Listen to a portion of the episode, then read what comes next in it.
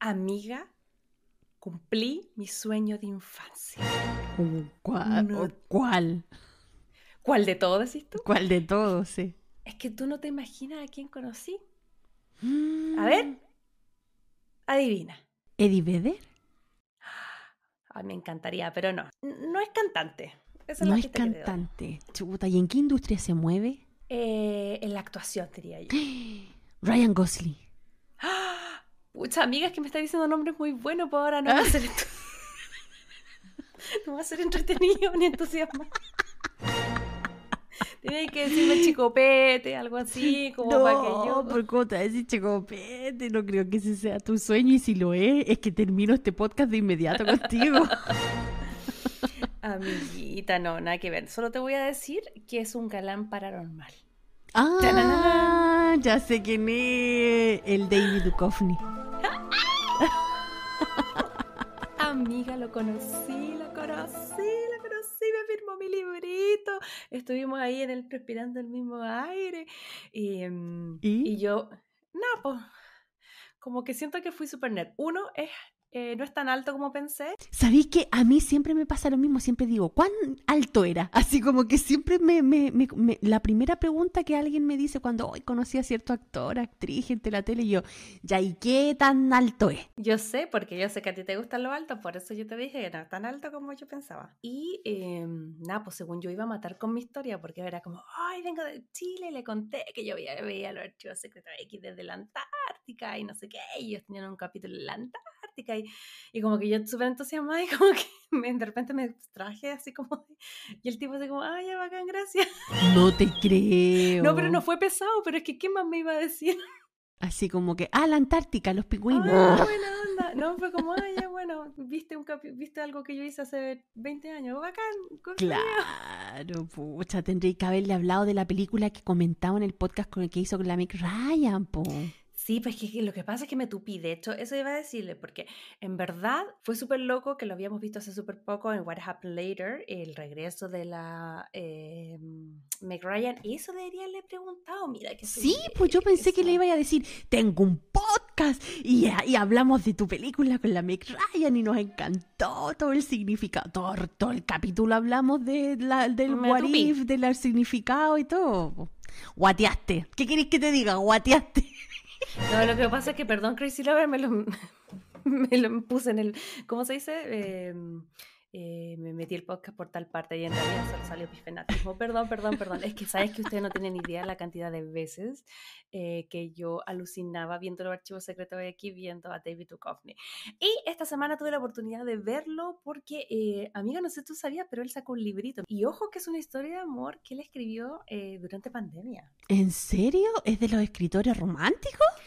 Sí, él de hecho tenía unos libros antes, pero yo no sabía que tenía estos libros románticos. Eh, así que obviamente mi lado grupi dijo, ok, va a estar firmando libros, yo voy, ahí estoy, no sé qué, la idea me hablaba, ¿cuándo vamos a grabar? Me hablaba por WhatsApp y yo, amiga, no puedo, es que no puedo porque estoy con David Duchovny, David Duchovny. Ya, filo, lo conocí. Guapo, e inteligente, pero ¿sabéis qué? Me dio la sensación que es como esos, como esos minos que son como galanes como pesaíños. O sea, no, no, no, no, no, no es Un no Milo. Un Milo Ventimiglia No, no, no, cualquiera. no, no, no, no, Ah, no, no, no. No, sí, Milo es solo uno. no pesado, sino que de esos que te conquista como llevándote la contra, como que está todo el rato diciéndote soy chistoso y te lleva la contra, pero de forma simpática. Mm. Así que qué, pero un fire, amiga, tienes razón, en verdad debería haberle preguntado algo al podcast, perdón Crazy Love, pero es que Sí, me... Mínimo, Me- mínimo. Si sí. estuvimos una hora y media hablando de la película de él. ¿Para qué cachipo yo? Es que los archivos secretos X. Oh my goodness, ya. Sí, no, sí la embarré, pero estoy demasiado feliz. Pero en fin, solamente quería decirte que tengo la mejor energía para venir a enfrentar este capítulo porque conocí a mi crush de infancia, eh, conocí a Fox Mulder, eh, yo elijo creer y elijo creer que definitivamente tal vez estoy casi segura que va a ser una de sus favoritas en este capítulo, el ciento, ayúdame amiga, 119. 19. 119 del capítulo de Crazy Stupid Podcast. Muy bienvenidos a Definitely Maybe. Porque en la vida all you need is love. Majo Garrido y Aide Salgado te invitan a revisar el amor en el cine y la televisión.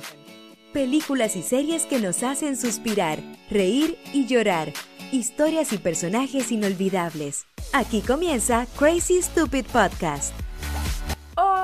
Hola, Crazy Lovers, muy bienvenidos al cuarto pero no último capítulo de febrero, porque recuerden que este año es Leap Years y vamos a tener una semanita más, un capítulo más de este su podcast, Crazy Stupid Podcast. ¿Cómo estás, Aide querida? ¿Cómo se viene esta semana con esta película? Creo que este episodio se viene súper entretenido porque de verdad es una película que encontramos a último momento, Crazy Lover, y que yo no la tenía en mi radar y esta fue la primera vez que la vi especialmente para grabar este episodio y me llevé una grata sorpresa, fíjate. Mm, yo la había estado el ojo, yo la vi en su momento, pero no me acordaba. Y le había estado el ojo, debo admitir, porque alguien de ustedes, Crazy Lover, en algún momento dijo, tienen que hacer eh, Definitely Maybe o definitivamente tal vez esta película del 2008 protagonizada por Ryan eh, Reynolds y también por su hija, la actriz, eh, bueno, que ahora ya está grande, pero en ese momento era Promising Young Woman, Abigail Brinsling, que, que es Maya y que también interpreta a Little Miss Sunshine. Pero debo decir que la tenía en mi mente guardada para otra ocasión y la idea me dijo, no, mira, yo la encontré ahora, no sé qué, veámosla y em, no me acordaba muy bien. La vi, chicos, y la disfruté y estoy muy contenta y entusiasmada de verla eh, y revisarla en esta temporada, en este capítulo, amiga, porque no sé tú, pero yo siento que una de las películas que no sé por qué no está tan en el inconsciente colectivo, pero que envejece bastante bien. Sí, oye, tú dijiste que era la hija de Ryan, de Ryan Reynolds, es la hija ficticia en la película, la ah, sí, que hace de la, de la Little Miss Sunshine, que no se malentienda aquí las cosas. Eh, pero sí, eh, Mira, a mí, como les digo, me dio una grata sorpresa eh, y sí, fíjate, yo encuentro que es una película que envejece bien y que habla igual como de temas que no pasan de moda y temas actuales igual, que es como esta madurez emocional que una tiene a través eh, de la vida y de cómo va viviendo las situaciones y de los distintos tipos de personas que te vas encontrando también en la vida, que son importantes o no en estas relaciones amorosas que uno va teniendo. Sí, así es, porque en esta película, em, que está dirigida por Adam Brooks, con la dirección de Adam Brooks y ustedes dirán, ¿quién miércale Adam Brooks? Bueno, eh, ah. él es el guionista nada más y nada menos que de Practical Magic. ¿De qué otra amiga? De la segunda película de Bridget Jones. Y también por ahí nos sorprende, bueno, está también Windle, eh, Wimbledon. Ah, el French Kiss, French Kiss también, sí, que la comentamos cuando hablamos de en esa sección que teníamos de divas, que no sabemos cuándo volverá.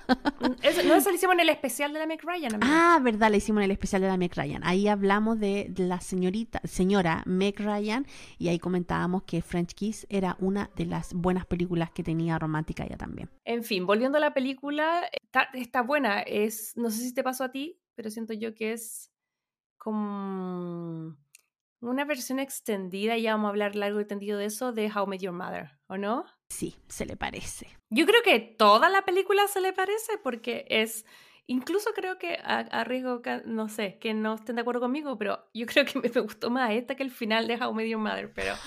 Em, sí, en fin, les vamos a estar contando más adelante, pero como adivinarán, obviamente eh, alguien le está contando cómo conoció a su mamá. Pero antes de eso, eh, amiga querida, cuéntame y cuéntale a los Crazy Lovers cómo pueden comunicarse con nosotros, ya sea porque quieren reaccionar a esta película o sugerirnos algo o no sé, para conversar. ¿Dónde nos pueden encontrar? Nos pueden encontrar en Instagram, ahí nos buscan como Crazy Stupid Podcast y ahí nosotros estamos subiendo contenido, estamos compartiendo cosas y estamos hablando con nuestra comunidad a través de nuestros canales, que tenemos dos, uno de la comunidad Crazy Lovers y el otro el de la bibliotecaria por casualidad, que es el que yo ahí a veces posteo libritos que han sido película o película que han hecho libros, porque la película ha tenido tanto éxito que llega a ser libro después.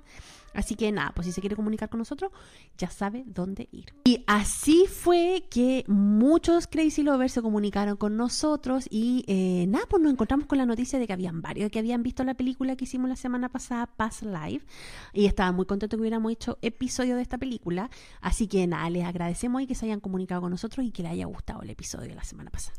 Muchos de ellos, al igual que nosotros, están ahí haciéndole porras para los Oscars. Vamos a ver ahí Sí. cómo les vaya. Queda poquito, no queda mucho, creo que dos semanas, algo así. Ya vimos que muchos de ellos han estado acá en Los Ángeles, en todas la- las actividades que son previas a los Oscars. Así que va a estar bastante interesante. eh, ojalá que.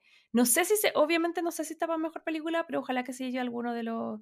Bueno, su otro guion es mejor. ¡Ay! Porque en el otro mejor guion también está Barbie. Ya, bueno, no sé, que sea lo que. Sí, que sea, sea lo que que- sea lo que tenga que ser, nosotros vamos a estar contentas igual. Por lo menos ya está Sí. nominada y bien, bien por la, por la directora y por todo el equipo que trabajó en la película. Sí, de acuerdo que también vamos a estar eh, ahí hinchando por ellos y por, o- por supuesto que por toda la gente detrás de la memoria infinita. ¿Viste la foto oficial de los Oscars que salió hace un par de semanas atrás donde están todos los nominados, entre ellas nuestra querida Maite Alberdi? Así que yo creo que Sí, aunque sea atrasadito le aplauso. vamos a dar un aplauso porque estuvo Sí, y también le recordamos a los Crazy Lovers que nosotros hicimos episodio de la memoria infinita, así que si quieren escuchar el episodio también está algunos capítulos hacia atrás, así que ahí lo pueden ir a ver y escuchar en con amigos, familia, lo que usted quiera. Y también obviamente está en YouTube, así que no tiene cómo perderse el episodio. Sí, porque esta película hasta el momento nominada al Oscar, pero sí ganadora de eh, Sundance y de eh, un Goya. Eh, tuvi- tuvimos la oportunidad de ver su estreno acá en Los Ángeles y compartir también con sus protagonistas, con Paulina y con Maite, que es la documentalista detrás de esta hermosa película. Así que ahí para que lo vayan a revisar. Pero dicho esto, amiga querida, yo te quería preguntar, em, tú me dijiste que no tenía esta película en tu radar, yo debo confesar que la tenía y la olvidé cuando tú me dijiste, yo sabía, me pasaba que yo sabía que la había visto, pero no me acordaba bien de qué se trataba. Em, y debo decir que para mi sorpresa, mm, Ryan Reynolds está bastante bien en las comedias románticas. Siento que tanto en The Proposal como en esta, es como un Ryan Reynolds, a mi parecer, perfecto. ¿Cachai? Como en un buen momento como actoral físico, como que siento que todavía es como con papeles donde tú puedes ver el alma de Ryan Reynolds, que es como molestosa, pero todavía no es tan pesada, como, no es un Deadpool todavía. ¿Cachai? Como, no sé, ¿qué te pasó a ti cuando viste la película? Pero es su esencia, igual ser así. ¿Sabéis qué? Eh, yo como nunca la había visto, cuando empezó la premisa de que él estaba contando la historia de la niña y que contaba relaciones, contaba tres relaciones, yo dije, chuta, ¿cómo me van a mantener enganchada a esta cuestión? Porque cuando cuentan así como de atrás para adelante, atrás para adelante, a veces como que se tupen, no cuentan bien la historia y ahí como que uno se pierde. Pero. ¿sabéis qué? Eso es lo que destaco de esta película, lo que me gustó. Porque es como que la película juega súper bien con la expectativa de quien la está viendo.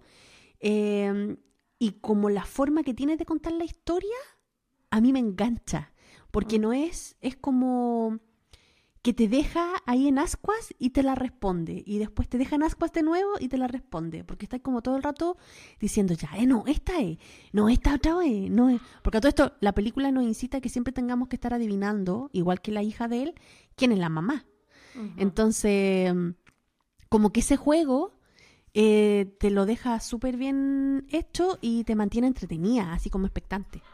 Sí, es que yo creo que está bien escrita, porque eso ha sido interesante. Bueno, creo que en el capítulo anterior lo estuvimos un poco debatiendo sobre todo este tema de que nosotros entendemos que este género no es así como tal vez, no es el irlandés, así no es como, no sé, una película, no es la lista de Children, ¿cachai? Como que uno sabe a lo que viene, pero eso no quita que porque sea entre comillas un género un poquito más light, un poquito más de diversión, que no sea que la gente que nos guste no queramos exigir cosas bien hechas. Y yo creo que esta película está bien escrita. eh, concuerdo contigo que te lleva por un viaje donde uno se entrega a, ir como adivinando. Si no, es como un pepito para doble. Es como, ¿dónde está la mamá? En este, como que van como cambiando. Y cada vez que uno va pensando en, ya, si esta es la mamá de la niña, porque a grandes rasgos de eso nos va a contar la película, ¿te hace sentido o no te hace sentido? Y en lo personal a mí me hizo ir sintiendo distintas cosas, porque obviamente uno va a querer como identificarse con una de estas personas y cuando, era la pers- cuando esa persona coincide con lo que tú quieres, uno siente algo, cuando uno piensa que se va a quedar con otra, que no es la que uno quiere, también siente algo. Entonces creo que está como rom-com, está entretenida porque va a utilizar elementos muy conocidos De hecho, hay una serie completa dedicada a esto, como How Met Your Mother o Cómo conocí a tu mamá, que eh, tiene una premisa muy parecida. Sin embargo, esta logra como desvincularse de eso y se dedica a contarte de una forma diferente una historia que, que es como de decisiones y de distintos amores de una forma muy interesante. Sí, fíjate, yo también la veo igual como Home Major Mother, o sea, tampoco la veo muy, muy distinta. También esta cosa de estarle contando a la hija cómo conoció la mamá, estar contando las distintas historias, como tú dijiste al principio, o sea, es como, claro, nos, nos demoramos siete temporadas en una cuestión que ahora nos plantearon en una casi dos horas, y es más o menos la misma esencia. Y los personajes como que se repetían igual eh, de, de Home Major Mother, como que tienen como ahí un, una similitud. Sí, a mí me pasa que busqué precisamente a esta fecha, eh, How Met Your Mother llevaba como tres años, entonces estaba la idea, pero no estaba la resolución. Sin embargo, yo siento que el final igual se parece un poco al otro final, aunque prefiero el final de esta película. Y lo otro que me llamó la atención, que no era solamente que le contara la historia a sus hijos, sino que también siento que el personaje de eh, Will Hales, que era el personaje de Ryan Reynolds, era igual que Ted Mosby con su obsesión por casarse. ¿Verdad? Tenéis razón, como que sacaba la cuestión del anillo a cada rato, como el Anthony en la segunda temporada. sí, a mí me pasa que How Met Your Mother es una de las series que yo le tengo mucho cariño, porque eh, a mí me la recomendó Johncito cuando estábamos por allá. No, no estábamos volviendo en verdad, porque yo estaba en Chile y él estaba en Estados Unidos en esa época que nos conocimos, pero después tuvimos un tiempo como comunicando a distancia. Y típica que si un, si un pinche te, como, te, te, te mm, propone algo, tú decís ya, entonces la veíamos como a distancia, ¿cachai? Qué Eh, lindo. entonces, claro, yo por eso le tengo mucho cariño a la serie. Ahora, me cargo el final. Y, eh, y- y siento que volviendo a esta película, esta, em, a diferencia de la serie, creo que es la misma idea, pero desde mi punto de vista mucho mejor ejecutada. Sin mencionar que el caso está súper bueno, porque él tiene no uno, sino tres intereses amorosos, que eso ya lo hace más atractivo. Sí, porque Crazy Lovers, o sea, aquí en este cast está, prepárense, la Rachel Weisz. Ella protagoniza a una periodista súper liberal, así como, No me importa nada. Es muy, muy ñoñoína, yo creo ella. claro, así como que ya... Summer es ñoñoína. Summer, como Summer, siempre las Summer son así. Oye, no me toqué la Summer de 500 Days of Summer, yo todavía la defiendo. Bueno, también eh, nos encontramos con eh, Elizabeth Banks, que igual es, para mí siempre es como más chistosa ella, no sé, aquí la vi como, como muy seria, como que me, me costó ahí creerme el... Es el que son sus primeros la- pasos, po, igual. Sí, creo yo. sí, sí. Se nota. Y la otra eh, favorita de la casa, eh, la Isla Fisher, que estaba Ah. ahí dándolo todo con su personaje muy poli para sus cosas, pero no bien. Me encantó el personaje de ella. Sí, me da risa. Yo, para variar, obviamente, nosotros tenemos muy poquito tiempo para ver tele, entonces con John siempre lo obligo a ver las películas que tengo que ver para el podcast, po. entonces la vimos juntos. Entonces, eh, en una se paró a ver a, a mi podcast, volvió, dijo, oye, ¿qué pasó con la Amy Adams? Y yo, es la Isla Fisher. Sí, ya, sí, sí, ya sé que la... Como que ya en su mente Amy Adams y Isla Fisher siempre son y serán la misma persona. La misma persona. No, pero acá igual se veía distinta.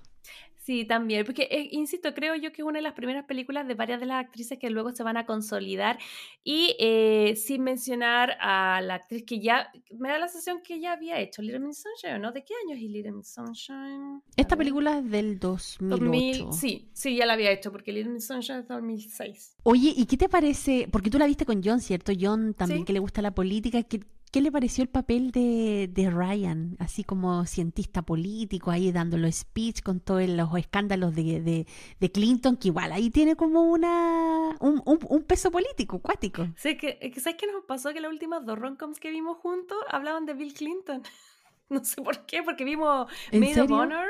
¿Te acordás que Maid of Honor parte con el tipo disfrazado de Bill Clinton con Patrick Dempsey? Ah, es que fue importante Bill Clinton igual, po. No es que yo creo que lo que quieren hacer es dar a conocer una época. Eh, creo que lo otro interesante de esta película, Definitely Maybe, es que se cuenta entre varios tiempos. Parte en el 92 y me imagino yo termina en el 2008. Entonces nos cuentan el, 2000 el 92, el 94, el 97, qué sé yo. Entonces, para ir eh, dando cuenta de lo que pasaba en la época, eh, te muestran cosas súper icónicas. Y obviamente en el 92, eh, el, el, personaje de Ryan está como parte voluntario, como parte de la campaña que recauda fondos para Bill Clinton. Y que igual es demasiado gracioso el hecho de ver como él estaba súper ilusionado y decía, no, es que él Bill entiende las mujeres, ¿cachai? Porque era antes de todos los escándalos. y después ya como en el 97 cuando ve que sale lo de la Mónica Lewinsky, como que ya le tira como, como la comida a la tele, así como, me lo jugué todo por ti, mira lo que hiciste, ¿cachai? Como que eso estuvo entretenido. él se rió harto, le encantan todas las cosas como de política y todo. Porque aunque no lo ejerza, mi marido es cientista político, pero estudió y no le gustó y ejerce otra cosa. Pero eh, claro, obviamente el personaje de Ryan le, le, le, gustó harto.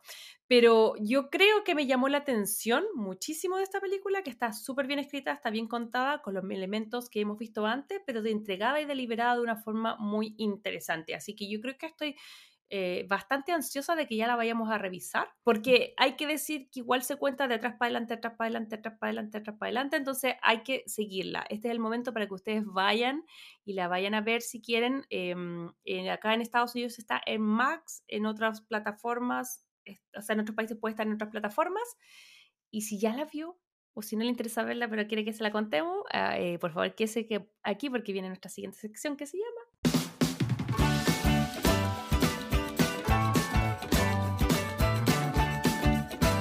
Hablemos de Roncom. Ok, Chris y Lover, y en el Hablemos de Roncom de esta semana vamos a estar revisando Definitely Maybe o Definitivamente Tal vez. Una película del año 2008, como les decíamos antes, que está protagonizada por Ryan Reynolds, Isla Fisher, Raisin Waynes y también Elizabeth Banks. Esta película nos va a contar la historia de Will Hills, quien es un cientista político, alguien que está muy inspirado eh, por algún día ser presidente y está como muy metido en toda esta cosa que tiene que ver con eh, la publicidad y la política.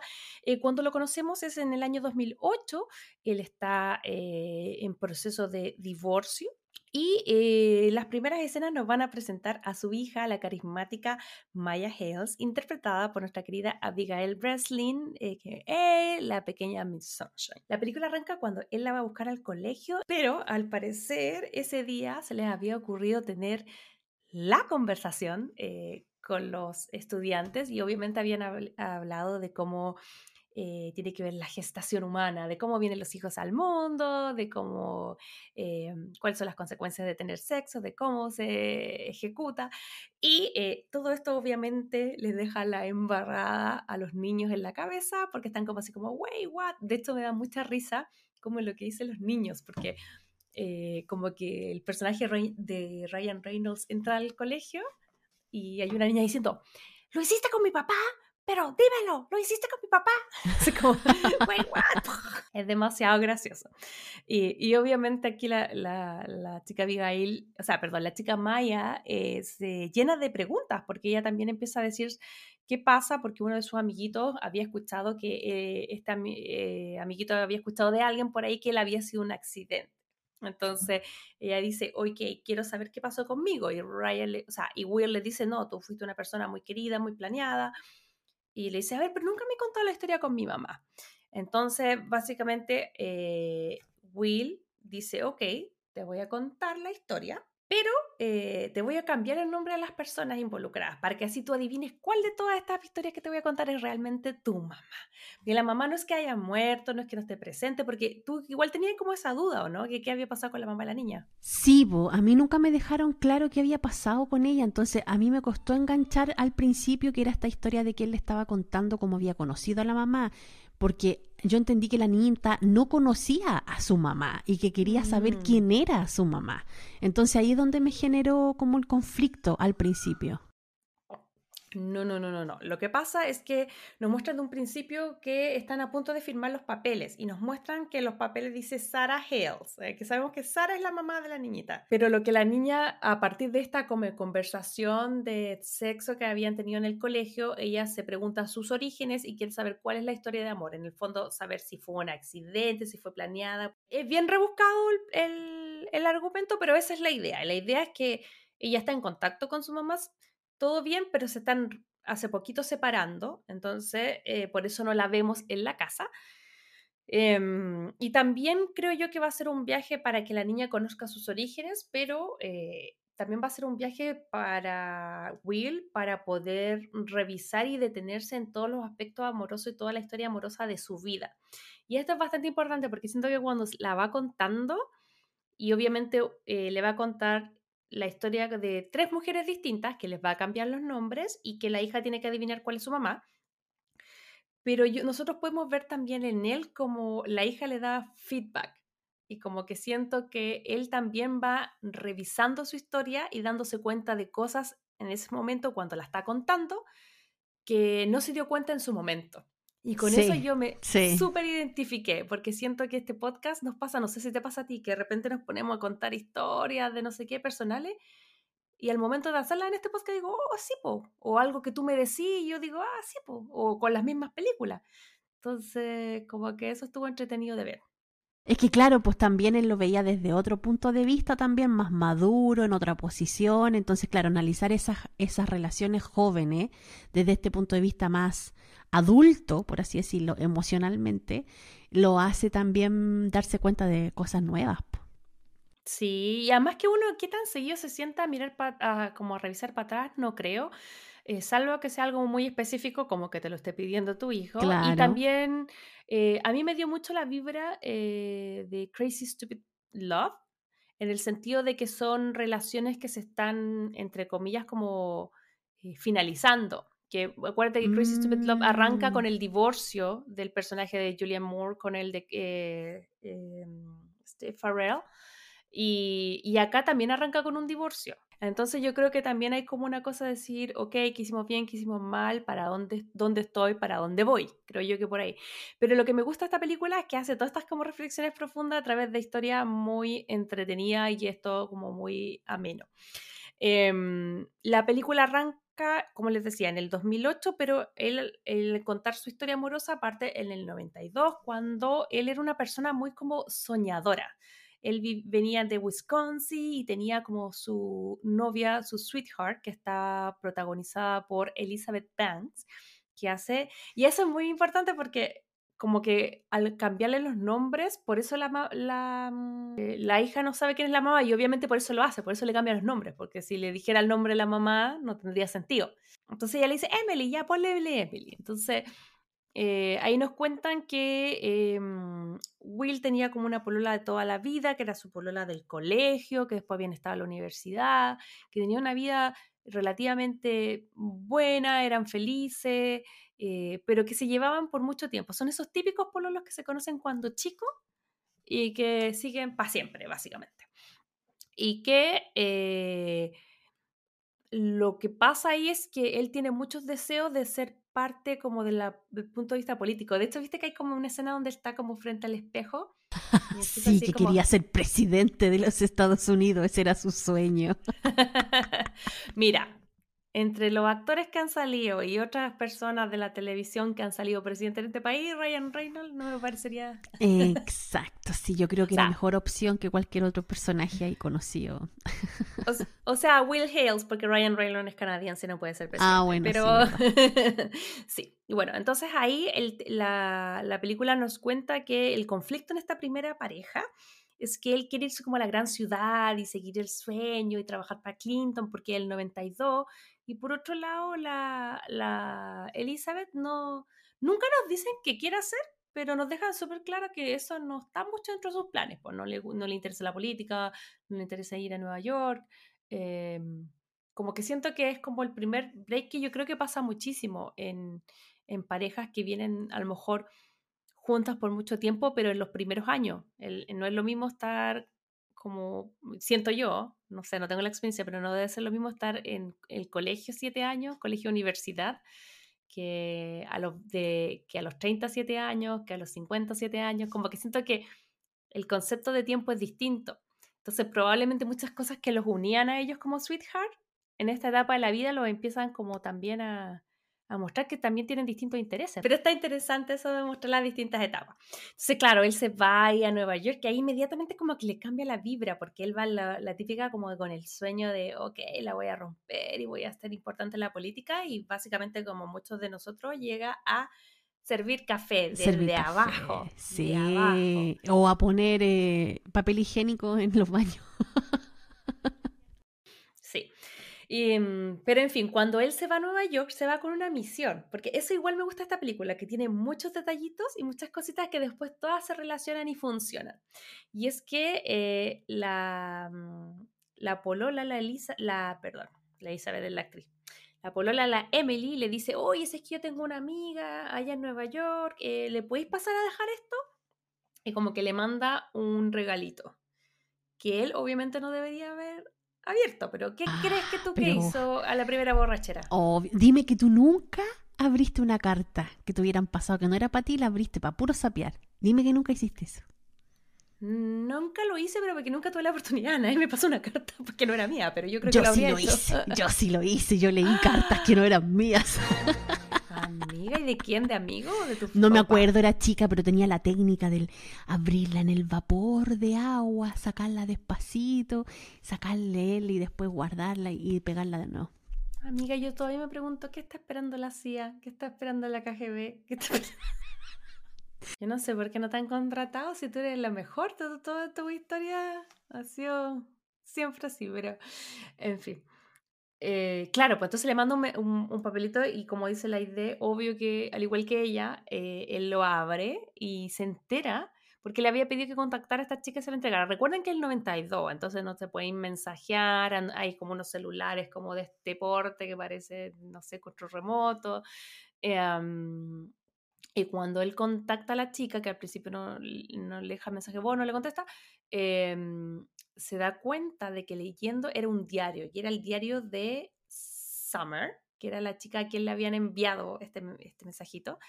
Eh, y ahí leyendo esa palabra se da cuenta que al parecer entre Emily y Summer hubo algo.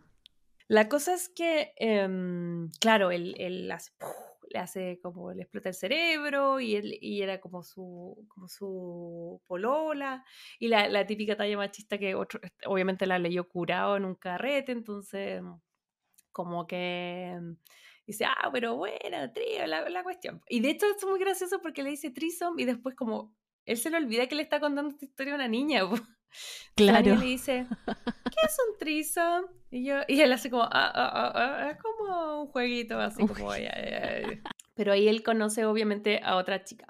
Entre medio de todo lo que le estoy contando, cuando él llega a, a, esta nueva oficina de partido, que es la que está como viendo la campaña de Clinton, buscando fondos, él de los primeros minutos conoce a una chica muy eh, diferente a él, que se llama Rachel no, perdón, que se llama April, interpretada por Isla Fisher, eh, y que yo creo que es como todo lo, todo lo antagónico a él, porque él es como, sí, yo creo que a través de la política vamos a salvar. Por los opuestos se atraen. Sí, y de hecho le preguntan, ¿tú crees en Clinton? Y ella así como, no, en verdad aquí pagan mejor que la fotocopiadora. como que, no sé, como que no estaba ahí por la plata, pero en verdad como que no creía, ni, no era de ni un lado ni del otro, sino que estaba como un poco, como que siento yo que ella, la primera impresión que te da es que como que no sabía para dónde iba la micro, pero no de mala forma. Ella, estaba sobreviviendo, ella, ella sobrevivía, era lo único que hacía. Pero a mí lo que me gustó de un principio de ese personaje fue que ella como que cachaba que no sabía para dónde iba la micro. Que eran jóvenes igual, pues ¿cuántos años habrán tenido en esa etapa? Recién salió de la universidad, yo creo que eran, no sé. ¿23, pero, no, 24? sí, pues, pero más que la edad, mi tema era que ella sabía, porque ella le dice, yo no, no tengo claro en realidad qué quiero. Como que eh, para mí ese discurso es más bacán que el otro porque siento que eh, sabía que no sabía.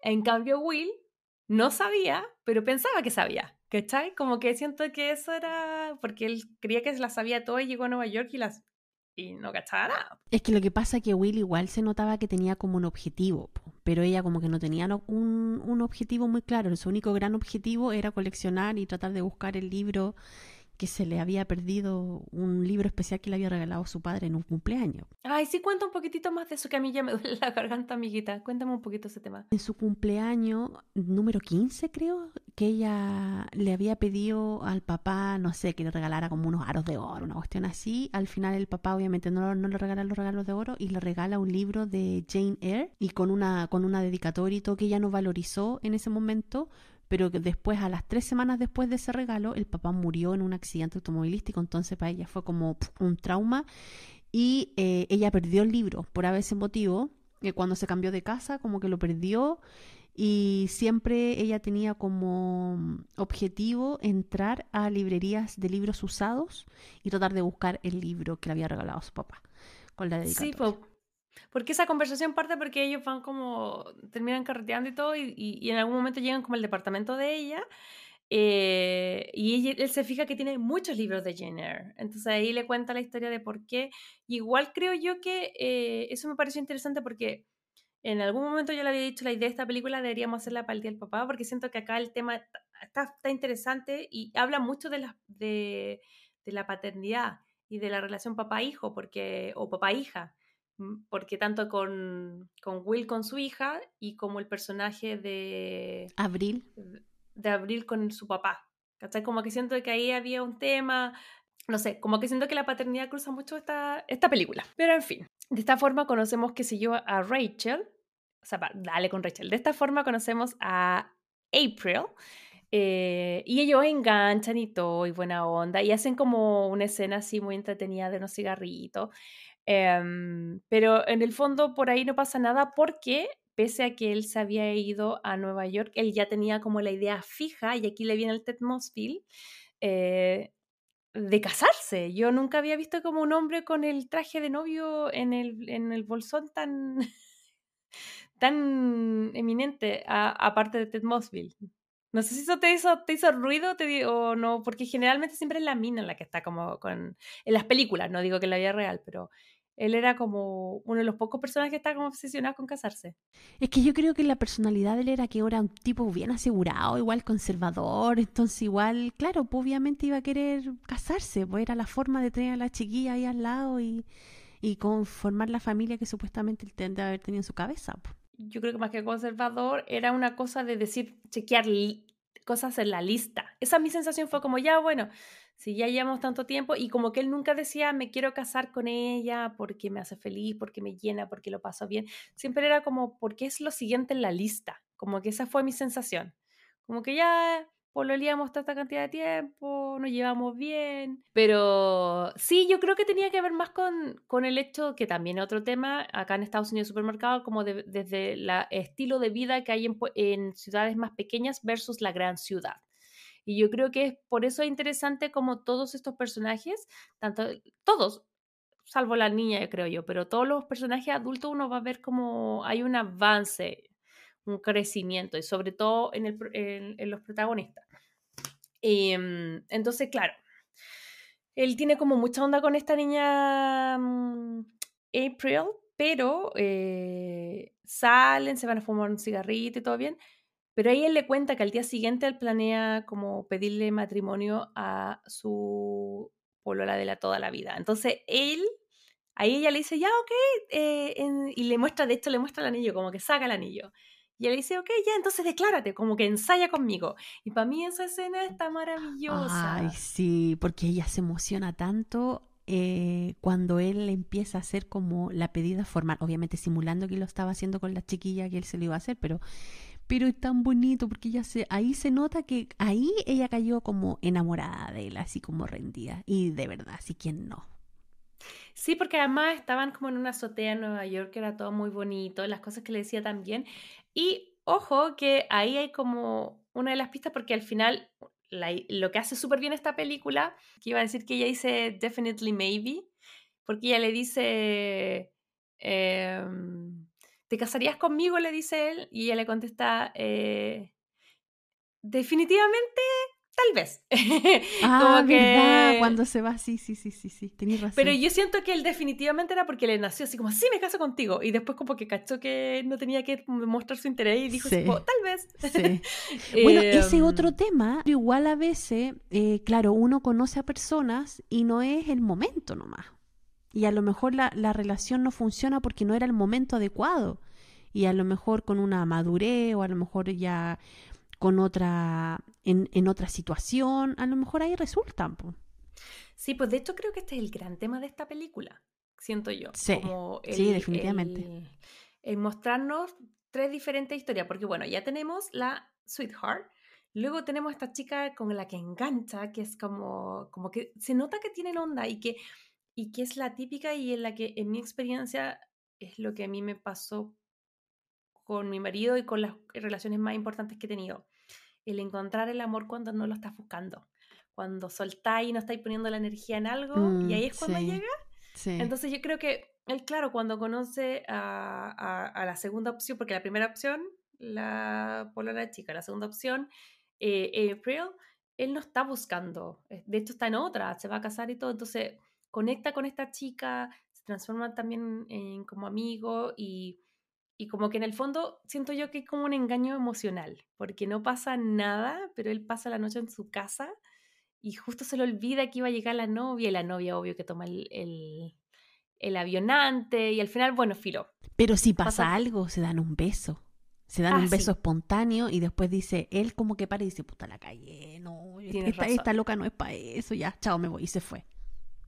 Sí, y yo creo que en ese sentido eh, hay una frase que, ah, porque bueno, está eso y, y un poquitito antes, solo que voy y vuelvo, pero es que de verdad que la película va para un lado, va para el otro, va para un lado, para el otro. Em, entre medio de toda esta situación, eh, conoce, ya conoce a Rachel y antes de que, que él aparezca esta noche que pasan como juntos, él finalmente da con la chica con la que le tenía que entregar el, el paquetito, que es Summer, que es la como amiga de su porola. Y esta otra chica sería como el tercer, entre comillas, como interés amoroso, porque él la conoce y ella estaba como pololeando con un tipo mayor. Pero con igual un viejete, la chica pero viejete intelectual. Claro, pero igual viejete cancelé que porque andaba con puras cabras chicas. Por sí, en algún, sí. en algún momento como que medio la deja a ella porque ella, eh, quiere ir con una niña más joven que ella, pero bueno, en fin. La cosa es que apenas con lo, como que él conoce a Summer, eh, ella le da un beso en la boca así a la primera, cacha que leyó el libro y cacha que pasó algo entre, entre ella y su polola. Entonces al final siento yo que, que como que engancha con ella y sabe, pese a que no pasa nada, sabe que se tiene que alejar de ella porque si anda cerca de ella va a pasar algo. La cosa es que estas semanas se los trae interés amoroso y vamos a ir yendo y volviendo. Yo quiero preguntarte antes de seguir, hasta el momento de primera, ¿cuál era a ti el que más te... Porque uno va a estar toda la película pensando, no, es Rachel, no, o sea, perdón, no, es Summer, no, es April, no, es eh, Emily. ¿Tú quién querías que fuera? ¿Sabéis que yo en algún momento me pasé el rollo que era Summer, pero que al final, porque como yo siempre tenía en la cabeza que la niñita no conocía a su mamá, y que eran ellos dos solos, entonces yo decía, ya, ella es hija de Summer y la Summer se murió en el pero como que yo siempre pensé que la mamá estaba como muerta, así como que algo, algo trágico le había pasado y la niñita lo único que quería saber era su historia de cómo había conocido a su mamá. Pero desde la perspectiva de que yo me quedé que la niñita no conocía a su mamá. Yo creo que todo el rato quería que fuera April. ¿En serio? Sí, todo el tiempo quise que fuera ella. Eh, y, era como la que me hacía más ruido, o sea, no, no más ruido, más sentido. Em, pero por otro lado, en algún momento, ah, pensé que era Emily y también dije, ya, ok, ok, también hace sentido. La que menos me hacía sentido era Summer. Eh, pero en fin, Will le va a seguir contando y, y básicamente aquí va a haber un ping-pong. Se va con una, se va con la otra, se va con una, se va con la otra. Y, como que con Summer, que era una periodista, eh, se complementan súper bien porque él eh, cubre política y como parte de su pega era como tratar de generar entrevistas y era una periodista súper como prestigiosa. Entonces al final, ¿qué hace?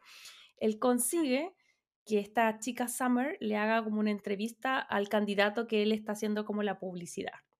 Y esta primera entrevista es súper buena, como que le saca todas las cosas bonitas al político, ¿cachai? Como que suben la encuesta, ya, bacán, la hiciste, ¿cachai? Pero eh, pasa el tiempo, ellos enganchan y, y, no nos dicen cuánto tiempo, pero obviamente como Will es empalado, de nuevo quiere un anillo y de nuevo quiere como casarse, ¿cachai?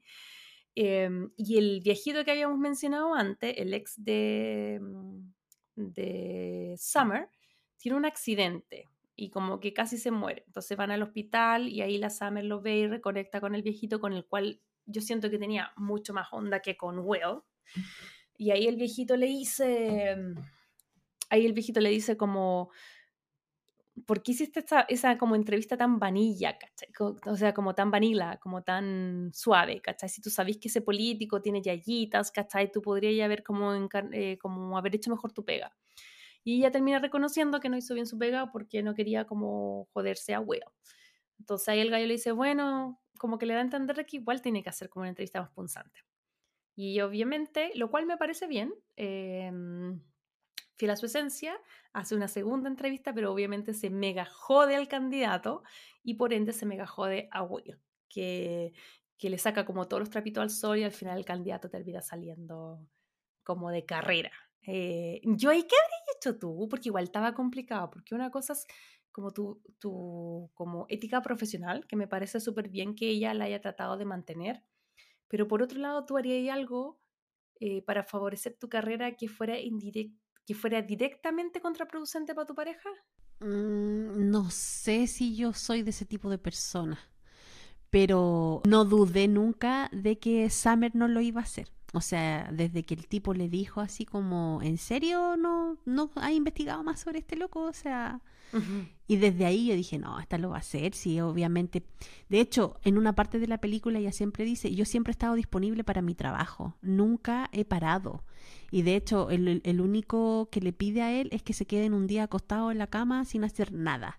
Y ahí es donde llaman por teléfono de que el viejito que era como el, el, pinche de ella estaba enfermo y estaba mal. Que a todo esto también era como un cientista político, como autor de libros. Era un viejo así como muy muy de las letras políticas acuático. Y claro, pues entonces yo dije, no, para esta loca es mucho más importante su carrera que un chiquillo buen mozo. Entonces, eh, nunca dudé, pero por mi parte, eh, hoy no sé, no, no sé, tendría que estar como en, en, la parada de... Pero yo que yo soy muy abuelita corazón, entonces, claro, para no hacer sentir mal a la otra persona, yo creo que diría, mm, ya, bueno.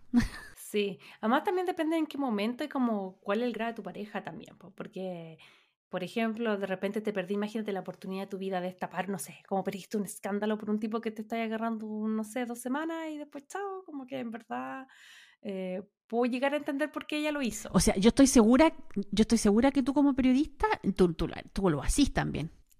sí, yo, sí, sí, tú lo hacís. Tú te habrías mandado un summer. Sí, pero no sé si con John, pero con todos los otros, eh, con mi ex sí, de todas maneras. no sé si haré algo que dañara a John, pero para los para para los que quedaron en el pasado, por supuesto que sí. Pero es que ahora decís para los para atrás lo que quedaron en el pasado, pero en su momento todos esos pasados fueron importantes. Sí, pues, pero lo que yo quiero, tienes razón, pero más allá de si uno la sonó, siento que igual es válido, ¿cachai? Como que yo no, no sentí mal a la, Summer por hacer eso, porque al final uno nunca sabe si en su momento esa es la persona o no. Y... Sí, no, para nada. Yo también digo, amiga, vos dale, se haga el artículo nomás. Claro. Y después, eh, también paralelo, recuerden que esto vamos y volvemos, vamos y volvemos, vamos y volvemos. Eh, también vemos la, lo que ha pasado en todos estos años con Rachel, que después de esa noche, ella se transformó un poco em, cuando él se declara y todo esto. Seguí diciendo Rachel. Sigo diciendo Rachel. Este ya.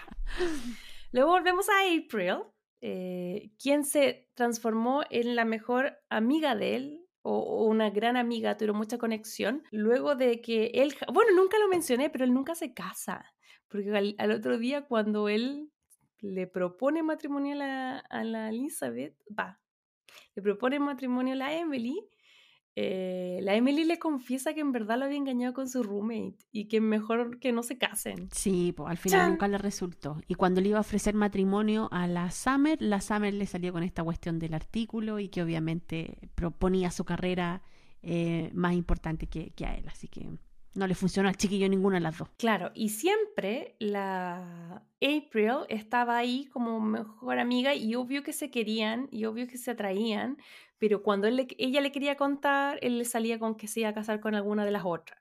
Después él le quería decir lo que sentía y ella bien o se iba de viaje o había encontrado otro novio. Entonces al final siento que los tiempos nunca funcionaban. Y en algún momento tiene una pelea más o menos fea, que yo creo que ahí es donde él la embarró un poco. Sí, pues esa pelea estuvo fea porque él estaba súper deprimido porque obviamente la carrera de él se le fue a pique con esta cuestión del artículo que sacó Summer. Entonces nadie lo contrataba, nadie, nadie, el que apostaba por Clinton. Clinton justo salió con esta cuestión de la Mónica Levinsky. Entonces el enojado y toda la, cuestión es, empezó a, a quedarse en la casa, no bañarse, la depre de los hombres típica que se transforman en homeless. Entonces la cuestión es que... Mm, ella llega como a salvarlo así, a decirle, oye, es tu cumpleaños, vamos a celebrarlo, te tengo una fiesta organizada en un bar y van a ir todos y no sé qué. Y ahí, ahí están todos los amigos y no sé qué, le celebran el cumpleaños, pero él se va, no se, no se alcanza a quedar hasta que le canten el cumpleaños feliz. Entonces ahí él como tomando copete en la calle, ahí derrotado, derrotado el chiquillo. Em, llega ahí y le dice, oye, le dice, te perdiste tu, tu cake y no sé qué, como tu torta. Y él le dice, sí, no, no sé cuánto. Entonces ahí él le empieza a declarar su amor, ¿cachai? Le dice, yo he estado siempre enamorado de ti, que te amo y que no sé qué. Y la niña llega y le te dice, amo, yo te yo te amo, yo te amo, la típica del curado. Y la niña llega y le dice, bueno, no es el momento, no es el momento, me lo podría haber dicho cuando estabais bien, no ahora que estáis tocando fondo y que no tenéis nada más que hacer que venir donde mí y decirme te amo. Así como que, ¿por qué no me dijiste esto cuando estabais en la cima de tu carrera, cuando te estaba yendo súper bien? y todo el tema. Entonces ella llega y, y encuentro que fue súper bien su posición, o sea, estaba súper claro obviamente la amiga se quería y obviamente se valoraba, entonces también por eso le decía esas cosas. Y eh, él le dice, oye, pero ¿qué pasa si tú tampoco tenías una vida muy encarrilada? Mira cómo estáis viviendo con alguien todavía, no tenéis meta, no tenéis futuro, tenéis que encarrilar. Weón, y le empieza a echar una, una montón de mierda gratis a la chiquilla, haciendo que la haya celebrado el cumpleaños. Así que la chiquilla llega, eh, enojada obviamente, le pega dos cachetas y se va. Y yo encuentro que ahí la amiga estuvo bastante bien, aplauso, porque sí, pues ¿cómo, cómo viene el tonto Ron a decirle esa cuestión después de la media celebrada el cumpleaños que le hace? Sí, pues yo creo que se curó y se fue en bola. Yo creo que estaba frustrado. Sí, y es extraño porque como que en ese momento yo lo odié, pero luego lo que pasa es que esa conversación igual repercute en ello. Y ambos como que se dicen cosas que, que le dejan pensando. Sí. Y, y, esa, y esa pelea en su momento fue penca, pero luego pasa el tiempo y ahí finalmente nos damos cuenta, gracias a la hija, porque la hija obviamente reconoce a su madre. Entonces él está contando la historia y de repente eh, nos fijamos que se encuentra con Summer, Summer está embarazada eh, y como que, le, como que le pide disculpas por el artículo, etc. Lo invita como una fiesta en su casa y esta fiesta en su casa, eh, él se reencuentra con Emily, que lo había estado llamando por teléfono y él nunca le devolvía la llamada. Sí. Y se da cuenta que Emily se fue a vivir a Nueva York, ¿cachai? Como que, como que ahora estaban como los tiempos y todo. Eh, y están conversando y la Emily como que le corre así el, el pelito del, de la... como de la oreja. Como de, como de la cara, claro. Que era como su gesto de ternura que le, que le hacía. Y ahí la hija dice así como, ¡Ah, un momento, y como que te empiezan a mostrar un clip de todas las veces que ella lo hace, y ella dice, esa es mi mamá, es Emily, porque mi mamá siempre hace eso, y todos quedamos así como, ¡Ah! Es la mamá. Entonces ahí, sin contarnos nada de lo que pasó, llega la historia hasta ahí y ahí obviamente no, tú te imagináis de que se quedaron juntos, se casaron, tuvieron a la niña y ahora se están divorciando. Sí, entonces, porque claro, todo este tema es como de, del review de para atrás, ¿cachai? Como decir eh, si irán a quedar juntos o no. Y ahí yo pensé que hasta, me, me pasó esto, yo dije, chuta, esta, a mí me gustaba más, más April, pero esta película va a ser como que la Emily también me hacía sentido, no era lo que yo hubiera escogido, pero dije, ya, ok, puede ser, se conocen de hace tiempo, tienen cosas en común, hice el mismo raciocinio, las cosas cambiaron, pero em, lo que yo sentí en ese momento fue como, pucha, que fome, hasta como que fome que haya sido allá, no me, no, no me gustó, y, pero dije, o sea, como que me hizo sentido. Summer no me habría hecho ningún sentido. Esta chica me hizo sentido, pero fue como, pucha, que fome. Y yo pensé que iba a ser como más un Crazy Stupid Love, donde sí, él se iba a dar cuenta que no se tenía que separar y como que iba a revisar su historia y todo. Sí, yo también. Eso pensé yo. Sí. Pero por otro lado me seguía dando vueltas y decía, pucha, quería que se fuera April, que fuera April, que fuera April. Em, sin embargo, ahí te muestran que ya que, que, se separan, que ella es la mamá de la niñita, pero eh, ahí como que la hija hace una reflexión y dice así como, ya, bueno, igual me van a, onda, ponte la historia, pero si ya no se quieren. Después de, como que yo siento que después de contarle la historia a la hija y que la hija le iba diciendo varios detalles, porque en algún momento la hija le dice, ella siempre te amó, April siempre te amó y siempre te lo quiso contar y tú eras tan tonto que no te dabas cuenta. Eh, ay, de hecho eso es lo que le dice al principio de la película. La niñita le dice, cuéntame la historia, cuéntame la historia. Y él le dice, no, es que es complicado. Y él dice, a lo mejor si me la cuentas te vas a dar cuenta que no era tan complicado. Y yo creo que eso pasa, porque él al contarle a la niña, él mismo se va dando cuenta en distintos momentos cuando le va contando cosas de Rachel, que él en verdad siempre estuvo enamorado de Rachel y, y la niñita le hace ver que de la Abril. Dale con la Rachel. Abril. Uy, perdón, Cris lo es que no sé si esto va a quedar, pero le he cambiado absolutamente todo el capítulo en nombre a la, al personaje de Isla Fisher. April. April, April. April, Oye, otro que, otra cosa que quiero destacar también que la niñita fue súper clever, que él, ella le dice a él, en toda la historia que me has contado, esa es la única que no le has cambiado el nombre.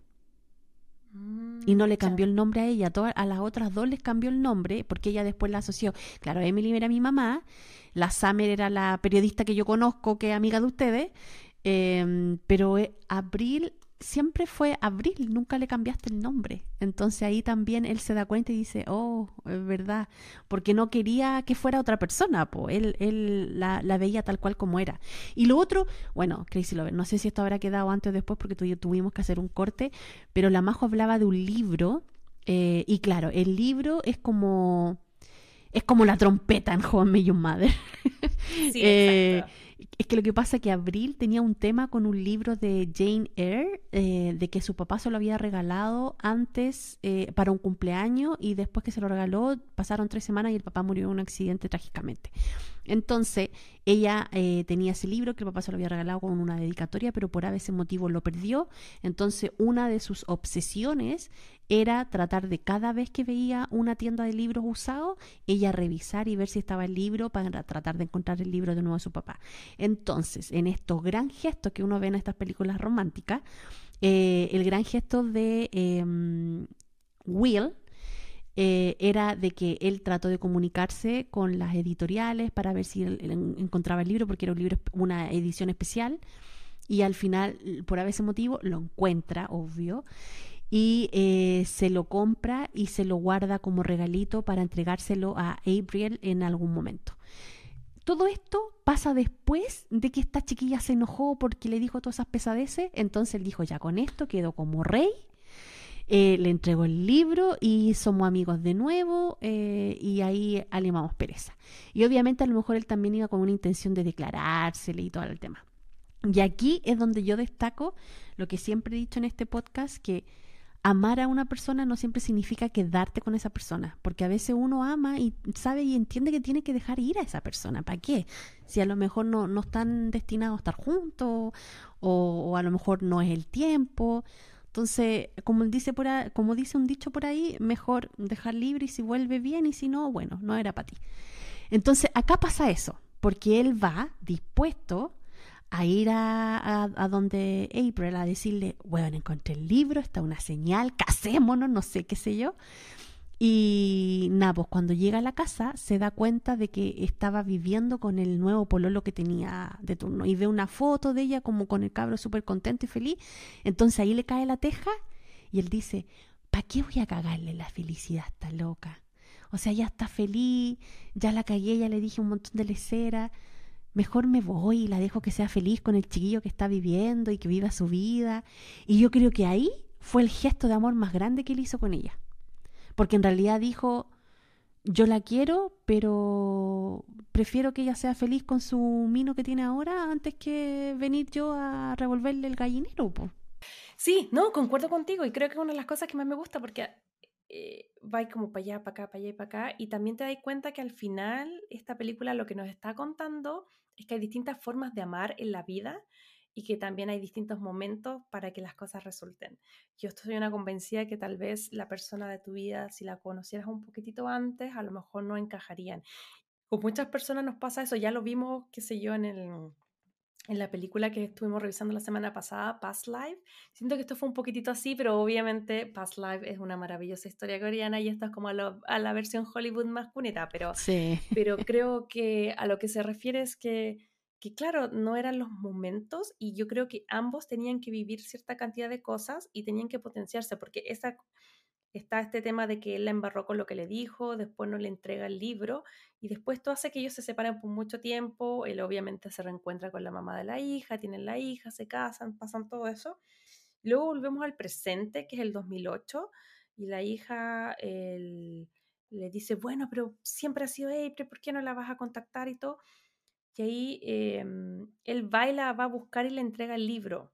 Y ahí en esa, cuando él la va a buscar, se da cuenta que ella eh, se puso al final a estudiar porque le hizo como que le dolió, pero a la vez ese dolor la hizo como proponerse una meta.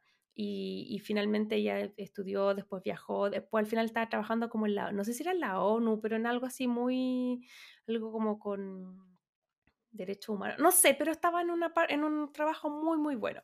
Él llegó a la oficina y todo y le entrega finalmente el libro. Y ahí nosotros decimos como, ok, ahora se van a quedar juntos porque mira el tremendo gesto de amor y no sé qué. Y ahí él termina confesándole que tenía el libro hace años. Hace años, sí. Seis años. Sí. Y, y, ella lo manda a la punta del cerro porque es, ¿cómo pudiste ser tan egoísta de haber tenido esto que tú sabes que deseo con la vida y no habérmelo pasado? Y ahí él como que yo siento en un principio dije, yo también dije que egoísta, y de hecho la hija también dice así como, qué egoísta, todo este tiempo y no se lo habías pasado. Pero él le dice, bueno, no en el momento, eh, se terminan peleando y ahí él después tiene una conversación con la hija y le dice, la hija lo convence de que vaya a darle sus razones. Y la razón era que el libro era lo último con lo que lo conectaba con ella. Si, si él le entregaba su libro, ya no iba a tener ningún tipo de conexión y él era súper importante. Y como que la iba a dejar ir, más que nada. Claro, entonces ahí él, va, le entrega el libro, va con la hija y, nos y, y bueno, ahí está como que lo perdonará lo perdonará y finalmente como que ella quiere escuchar la historia, porque como que ella, ellos se ponen a discutir abajo del, del, departamento de ella, pero ella tiene como el, el ¿cómo se dice? Citófono. Como el citófono prendido y escucha toda la conversación, pues ella se da cuenta que que él había contado la historia de ellos a la hija. Entonces ella también quiere escucharla y al final ellos suben y se reencuentran, se dan un beso porque ella va bajando y le da un beso antes que la, la hija cache. Como que suben y nos dan a entender que él le va a contar la misma historia que le contó a la hija, pero que en el fondo significa que ellos finalmente se iban a quedar juntos. Y eso es Definitely Maybe. Yeah. Amiga querida, ya contamos toda la película, pero quiero saber Ah, ¿Qué te pasó? ¿Qué, qué impresión? ¿Qué cosas? Qué, qué, qué, te pareció esta película? ¿Sabéis que, ya, sinceramente, no es una película que me vuelva loca, así como que, ay, la mejor roncom que he visto. No, no es la mejor roncom, pero me gustó. O sea, para lo compleja que era esta historia de ir de atrás para adelante, de atrás para adelante, de tenerte enganchado, de que tuviera lógica, eh, de que ningún personaje me sobrara, de que la historia que tenía él con cada una de las chiquillas fuera interesante, sí, lo logró, sí, lo logra. Me mantuvo enganchada, me emocioné en una parte que después voy a hablar que es una de mis escenas favoritas. Mm, eh, ¿La digo al tiro? Sí, porque ya estamos como en los cincuenta y tantos minutos, así que dale mm, Ya. Eh, me emocioné en una de mis escenas favoritas, que es cuando él por fin le pasa el libro de verdad, para mí eso fue muy, muy emotivo porque como que muestra y pude empatizar con la, con, con, el personaje de lo importante que era ese libro para ella. Entonces, Mm. de tenerlo en sus manos, de que haya venido de él y de tenerlo en sus manos y leer esa, esa dedicatoria, de verdad empaticé mucho en ese momento. Entonces, creo que pude conectar N con, con, con April y esa es una de mi, de mi escenas favoritas, porque llegué a la emoción. Y lo otro es que me gustó mucho también la relación que tenía el papá con esta, con esta hija. Esta hija bastante madura, porque obviamente, de verdad, yo creo que un hijo siempre va a querer que sus papás se queden juntos. Entonces, ayudar al papá a que se vaya con otra, igual yo creo que requiere una madurez así como súper, súper grande. Y uno de los argumentos de la niña era que quería ver al papá feliz. Y con toda esta Mm, historia, ella se había dado cuenta de que el papá estaba enamorado de esta otra chiquilla. Eh, así que nada, po, igual yo creo que ahí se fueron como en la bola de Disney, así como mágico. Porque Sí. de verdad no sé si existe algún hijo que, que alienta al papá que se vaya con otra mina. Y que no se quede con la Sí, mamá, no porque- sé. Sí, a mí me pasó que yo decía, ¿en qué otra, en qué otra, en qué otra película he visto como una relación así parecida? Y ahora me estaba acordando que es en 500 Days of Summer o en 500 días de Summer, pero es eh, Ah, con la Tom hermana, sí. Ujú. Son como estos niños voz de conciencia que al final la tienen más clara que la gente adulta. Pero sí, vos, sí. En, sí, a, a- a mí también me, me pasó que llegué a comparar eh, esta madurez de esta niña con la madurez de la hermana de, de Tom. Sí. Sí. No, sí, obviamente, claro, pues tiene un factor ahí medio fantástico que no, en su momento no lo pensé, pero tiene razón, yo creo que todo, casi todo papá, y sobre todo porque se veía que no se llevaban mal, al final nunca nos explican cuál es el problema entre ellos, como que no sabemos por qué se están separando, pero tampoco se ve que sea como una separación así como que no se puedan ni hablar, o sea, son súper civilizados como para para compartir cuando los vemos en el presente, que la mamá va a buscar a la hija en un parque, tampoco se veía que fuese algo así como, o sea, como debe ser en el fondo, pues, pero em, era como extraño que la hija quisiera estar con, que el papá estuviera con otra persona, pero por otro lado, es una película, así que igual siempre hay algún tipo de, de si hilamos muy fino, siempre encontramos algo, pero sumando y restando a mí me Claro. gustó, me gustó harto, creo que está entretenida, disfruté mucho y de hecho ahora viendo el tráiler en algún momento ella le, le- le dice, ya, te voy a contar la historia eh, de, como de, de cómo nos conocimos con tu mamá, pero mm, te voy a cambiar los nombres. Y él le dice, ah, entonces va a ser como un True Detective, pero de, ron- de comedia romántica, como- o como de romance, ¿cachai? Y como que siento que igual te, de cierta forma te dice lo que es esta película. Está entretenida, es como, como que agradezco la propuesta de intentar innovar en cómo nos van a contar lo mismo de siempre, que es eh, que conoce a esta chica, chico conoce a chica, le, ambos se enamoran pero no están listos, ¿cachai? Eh, las tres historias tienen elementos que hemos visto muchas veces, pero lo que siempre decimos en este podcast, la forma en que te entregan esos mismos ingredientes de siempre, esta vez me pareció bastante eh, interesante y novedosa en película, pese a que ya estaba esta serie alrededor. Y, y yo creo que el final, me pasa que este final es primero, porque How I Met Your Mother no sé cuántas mm, temporadas tiene, pero debe tener como 5 o 6 seasons. So, esta película seguramente se empezó a escribir y a grabar o a filmar entre la primera y segunda temporada, si es que no al mismo tiempo que la serie. Y si al final si uno lo Mm. piensa, spoiler alert, spoiler alert, viene un spoiler alert de How I Met Your Mother, spoiler alert, repito, spoiler alert. Estamos igual que el episodio pasado. No, nadie se puede quejar, lo vi. Em, como que Ted Mosbit se queda con Robin y, em, y acá se queda con, con April, entonces en el fondo no se quedan con la mamá de sus hijos. Entonces igual el final, ¿cachai? Pero Claro. obviamente este final fue primero. Igual está el gran gesto que al final le entregan un una cosa, un objeto como muestra de su, de su cariño. Como que siento que esta película en ese sentido son muy parecidas. Pero si yo tuviera que elegir, creo que me gustó mucho más el desarrollo de esta película. En el tono que la cuenta, mucho más light y mucho más corto que, que el final. Yo quedé muy pica con el final de How I Met Your Mother, pero eso es otro. Oye, ¿y, y qué te parece Ryan Reynolds en comedia romántica? ¿Sabéis que debo admitir que, que me gusta, me la ganó. Yo, ustedes saben que por su vida personal, y ahora también ya dije, ¿qué, ¿y qué me importa a mí lo que he hecho? Solo que me dolió por Alanis, me dolió por Scarlett Johansson, pero filo, está feliz ahora con Blake y Pucha, pero yo rezo todos los días para que esa pareja mantenga el amor vivo en Hollywood, porque de verdad peligro por ello. Yo digo, ya van a salir a lo mejor esto porque se separan, porque si se separan ellos, que de verdad Crazy lo vería, todo está perdido en esta vida. Ay, ¿tú creí? No, para mí es Tom Hanks y Rita Wilson. Es que yo creo, tan, creo tanto en el amor de ellos que de verdad que si se separaran yo de verdad estaría en duelo, porque es tan bonito, se ve como tan bonito todo. Sí, qué entretenido. Igual ahora yo creo que me cae mucho mejor y bueno, creo que respondiendo a tu pregunta en Ron él, él lo hace súper bien. Creo yo que... Y aquí, insisto, para mí The Proposal y acá está en, en desde mi perspectiva, en, la tecla como más bacán de ironía, chistos, ser chistoso, pero no ser pesado, no sé, como que está en su justa medida. Porque el personaje tiene harta ironía, pero es gracioso, me gusta, me gusta como papá. Yo no sé si tú has visto Deadpool.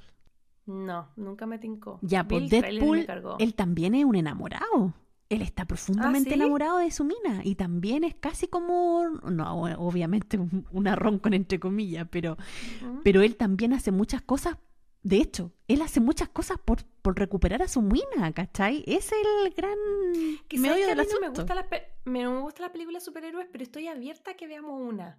Elígete una historia de amor de superhéroe y la vemos. Pero es que Deadpool tiene una buena historia de amor. Bueno, si tú quieres vemos Deadpool.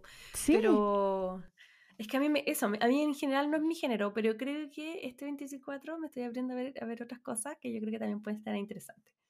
Pero bueno, sí, yo creo que me, sumando y restando me eh, da mucho gusto haber como desempolvado este recuerdo. Yo creo que yo sí debo admitir que la vi en su momento. Una vez que terminé de verla dije, yo esta la vi en su momento, eh, la había olvidado, pero me alegra mucho que la hayamos traído a colación de nuevo porque de verdad que me gusta. Oye, y en la química entre estas tres supuestas parejas que se dan.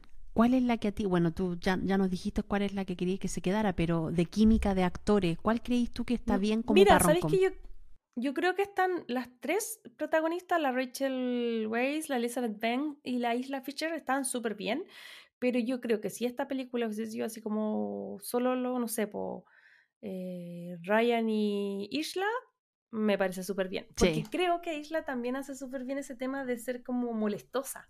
Sí. Como que siento yo que el, de los tres personajes tenía como esa cosa bien, como que lo molestaba harto de vuelta. incluso yo creo que el personaje de Will era menos molestoso que Ryan en la vida real. Sí. Pero como que no sé, ahí enganché súper bien y me encantó la química que tuvieron ellos, ¿cachai? Como que sí la compré, que fueran así como los molestosos que se llevan bien porque se molestan, ¿cachai? Pero no de mala forma, ¿no? Así como de tóxico, sino de, no sé, tienen como esa personalidad. Tienen esa personalidad, sí. A mí también me pasó lo mismo. Yo también elijo que Isla Fisher con Ryan Reynolds, súper buenos dos actores para, para Roncom.